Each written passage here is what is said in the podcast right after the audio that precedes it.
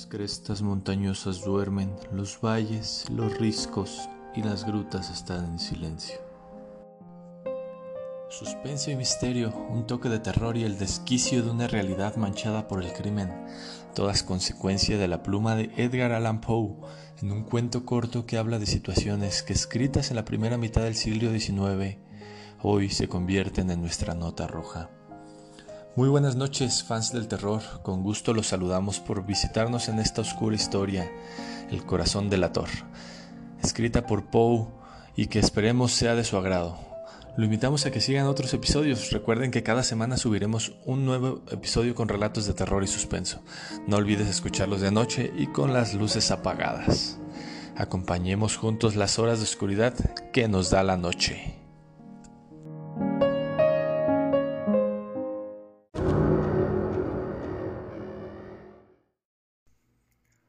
Es verdad, soy muy nervioso, horrorosamente nervioso.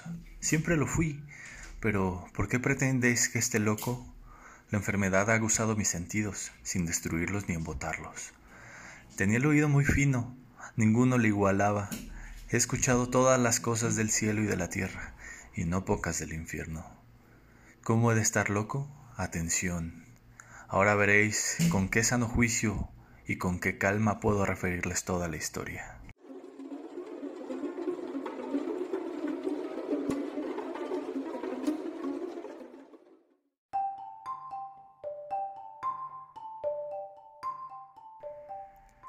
Es imposible decir cómo se me ocurrió primeramente la idea, pero una vez concebida no pude desecharla ni de noche ni de día. No me proponía objeto alguno, ni me dejaba llevar de una pasión. Amaba al buen anciano, pues jamás me había hecho daño alguno, ni menos insultado. No envidiaba su oro, pero tenía en sí algo desagradable. Era uno de sus ojos, sí, esto es. Se asemejaba al de un buitre y tenía el color azul pálido. Cada vez que este ojo fijaba en mí su mirada, se me lava la sangre en las venas y lentamente, por grados, comenzaba a germinar en mi cerebro la idea de arrancar la vida al viejo, a fin de liberarme para siempre de aquel ojo que me molestaba. He aquí el quid. Me creéis loco, pero advertid que los locos no razonan. Si hubierais visto con qué buen juicio procedí, con qué tacto y previsión, y con qué disimulo puse manos a la obra. Nunca había sido tan amable con el viejo como durante la semana que precedió al asesinato. Todas las noches, a eso de las doce, levantaba el picapote de la puerta y la abría, pero qué suavemente y cuando quedaba bastante espacio para pasar la cabeza, introducía una linterna sorda bien cerrada para que no filtrase ninguna luz y alargaba el cuello.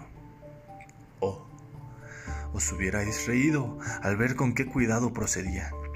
Movía lentamente la cabeza, muy poco a poco, para no perturbar el sueño del viejo, y necesitaba al menos una hora para adelantarla lo suficiente a fin de ver al hombre echado en su cama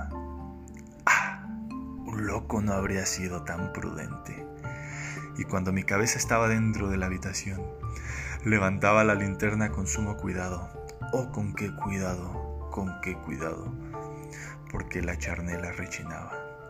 No la abría más de lo suficiente para que un imperceptible rayo de luz iluminase el ojo de buitre.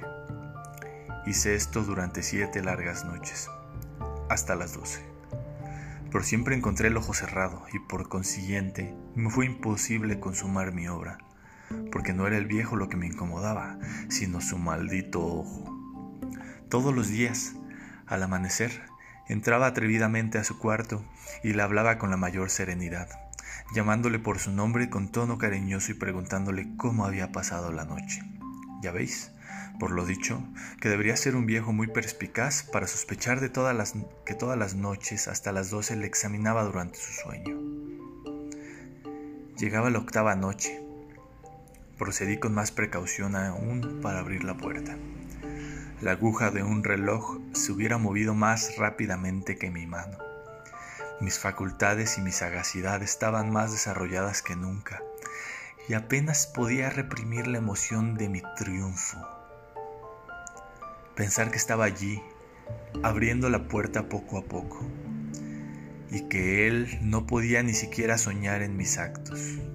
Esta idea me hizo reír, y tal vez el durmiente escuchó mi ligera carcajada, pues se movió de pronto en su lecho como si despertase. Tal vez creeréis que me retiré, nada de eso. Su habitación estaba negra como un pez, tan espesas eran las tinieblas. Pues mi hombre había cerrado herméticamente los póstijos por temor a los ladrones, y sabiendo que no podía ver la puerta entornada, seguía empujándola más, siempre más. Había pasado ya la cabeza y estaba a punto de abrir la linterna cuando mi pulgar se deslizó sobre el muelle con que se cerraba, y el viejo se incorporó en su lecho exclamando, ¿Quién anda ahí? Permanecí inmóvil sin contestar. Durante una hora me mantuve como petrificado. Y en todo este tiempo no le vi echarse de nuevo. Seguía sentado y escuchando, como yo lo había hecho noches enteras. Pero aquí que de repente oigo una especie de queja débil y reconozco que era debida a un terror mortal. No era de dolor ni de pena, oh no, era un ruido sordo y ahogado que se eleva del fondo de un alma poseída por el espanto.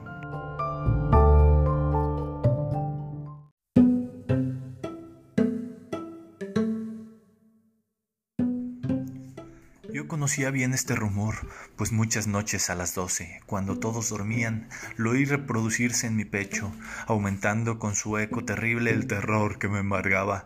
Por eso comprendía bien lo que el viejo experimentaba, y le compadecía, aunque la risa entreabriese mis labios. No se me ocultaba que se había mantenido despierto desde el primer ruido cuando se revolvió en el lecho. Sus temores se acrecentaron y sin duda quiso persuadirse que no había causa para ello, mas no pudo conseguirlo. Sin duda pensó, eso no será más que el viento de la chimenea, o de un ratón que corre, o algún grillo que canta. El hombre se esforzó por confirmarse en esas hipótesis. Pero todo fue inútil, era inútil, porque la muerte que se acercaba había pasado delante de él con su negra sombra, envolviendo en ella a su víctima, y la influencia fúnebre de esa sombra invisible era la que le hacía sentir, aunque no distinguiera ni viera nada, la presencia de mi cabeza en el cuarto. Después de esperar largo tiempo, con mucha paciencia, sin oírle echarse de nuevo, resolví entreabrir un poco la linterna pero tan poco, tan poco que era, casi no era nada. La abrí tan cautelosamente que más no podía hacer, hasta que al fin un solo rayo pálido como un hilo de arañas saliendo de la abertura se proyectó en el ojo de buitre.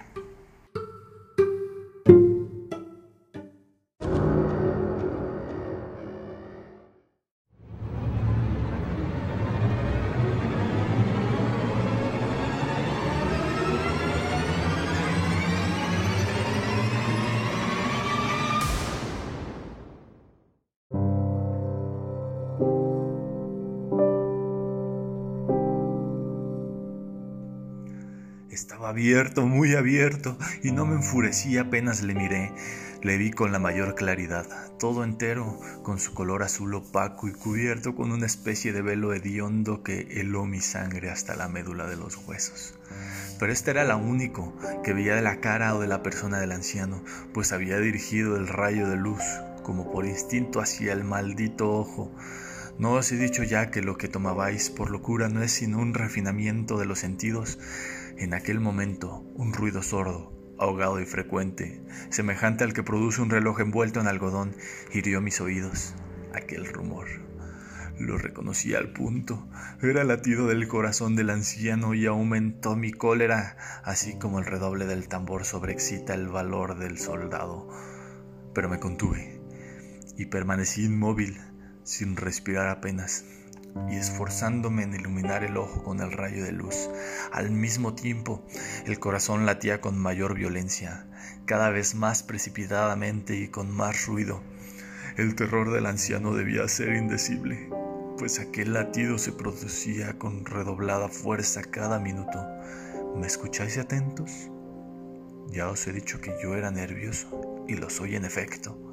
En medio del silencio de la noche, un silencio tan imponente como el que aquella antigua casa, aquel ruido extraño me produjo un terror indecible. Por espacio de algunos minutos me contuve aún, permaneciendo tranquilo, pero el latido subía de punto a cada instante, hasta que creí que el corazón iba a estallar y de pronto me sobrecogió una nueva angustia. ¿Algún vecino podría oír el rumor? Había llegado la última hora del viaje. Profiriendo un alarido, abrí bruscamente la linterna y me, introduje en la habitación. El buen hombre solo dejó escapar un grito, solo uno. En un instante le arrojé en el suelo, reí de contento al ver mi tarea tan adelantada, aunque esta vez ya no me atormentaba, pues no se podía oír a través de la pared. Al fin cesó la palpitación, porque el viejo había muerto. Levanté las ropas y examiné el cadáver. Estaba rígido, completamente rígido. Apoyé mi mano sobre el corazón y la tuve aplicada algunos minutos. No se oía ningún latido. El hombre había dejado de existir y su ojo desde entonces ya no me atormentaría más.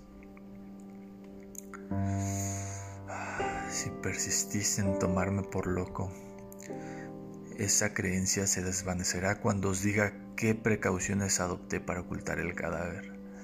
La noche avanzaba y comencé a trabajar activamente, aunque en silencio. Corté la cabeza después los brazos y por último las piernas. Enseguida arranqué tres tablas del suelo de la habitación, deposité los restos mutilados en los espacios huecos y volví a colocar las tablas con tanta habilidad y destreza que ningún ojo humano, ni aun el suyo, hubiera podido descubrir nada de particular. No era necesario lavar mancha alguna, gracias a la prudencia con que procedía. Un barreno la había absorbido toda. ¡Ja, Terminada la operación, a eso de las cuatro de la madrugada, aún estaba tan oscuro como a medianoche. Cuando el reloj señaló la hora, llamaron a la puerta de la calle y yo bajé con la mayor calma para abrir, pues ¿qué podía temer ya? Tres hombres entraron, anunciándose cortésmente como oficiales de policía. Un vecino había escuchado un grito durante la noche. Eso bastó para despertar sospechas. Se envió un aviso a las oficinas de la policía y los señores oficiales se presentaban para reconocer el local. Yo sonreí porque nada debía temer y recibiendo cortésmente a aquellos caballeros les dije que yo era quien había gritado en medio de mi sueño. Añadí que el viejo estaba de viaje y conduje a los oficiales por toda la casa invitándoles a buscar, a registrar perfectamente. Al fin entré en su habitación y mostré sus tesoros, completamente seguros y en el mejor orden. En el entusiasmo de mi confianza, ofrecí sillas a los visitantes para que se descansaran un poco, mientras que yo, con la loca audacia de un triunfo completo, coloqué la mía en el sitio mismo donde yacía el cadáver de la víctima. Los, oficiales quedaron satisfechos y convencidos por mis modales. Yo estaba muy tranquilo. Se sentaron y hablaron de cosas familiares, a las que contesté alegremente. Mas al poco tiempo sentí que palidecía y ansié la marcha de aquellos hombres. Me dolía la cabeza. Me parecía que mis ojos zumbaban, pero los oficiales continuaban sentados, hablando sin cesar. El zumbido se pronunció más, persistiendo con mayor fuerza, y me puse a charlar sin tregua para librarme de aquella sensación, pero todo fue inútil, y al fin descubrí que el rumor no se producía en mis oídos.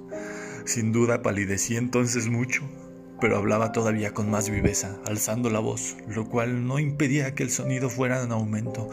¿Qué podía hacer yo? Era un rumor sordo, ahogado, frecuente, muy análogo al que produciría un reloj envuelto en algodón. Respiré fatigosamente. Los oficiales no oían aún.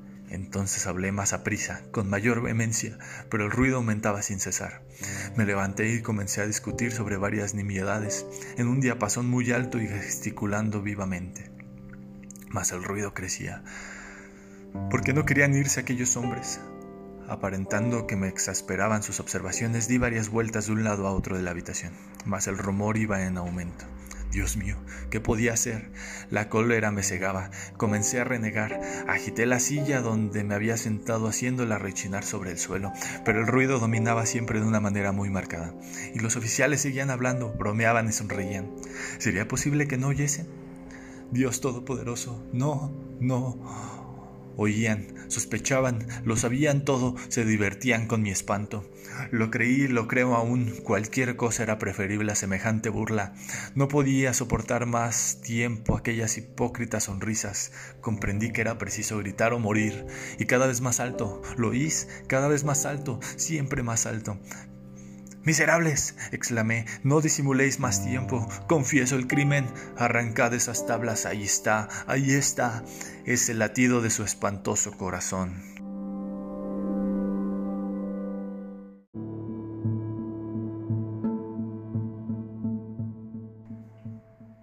Esto fue Historias de la Noche, la nota roja.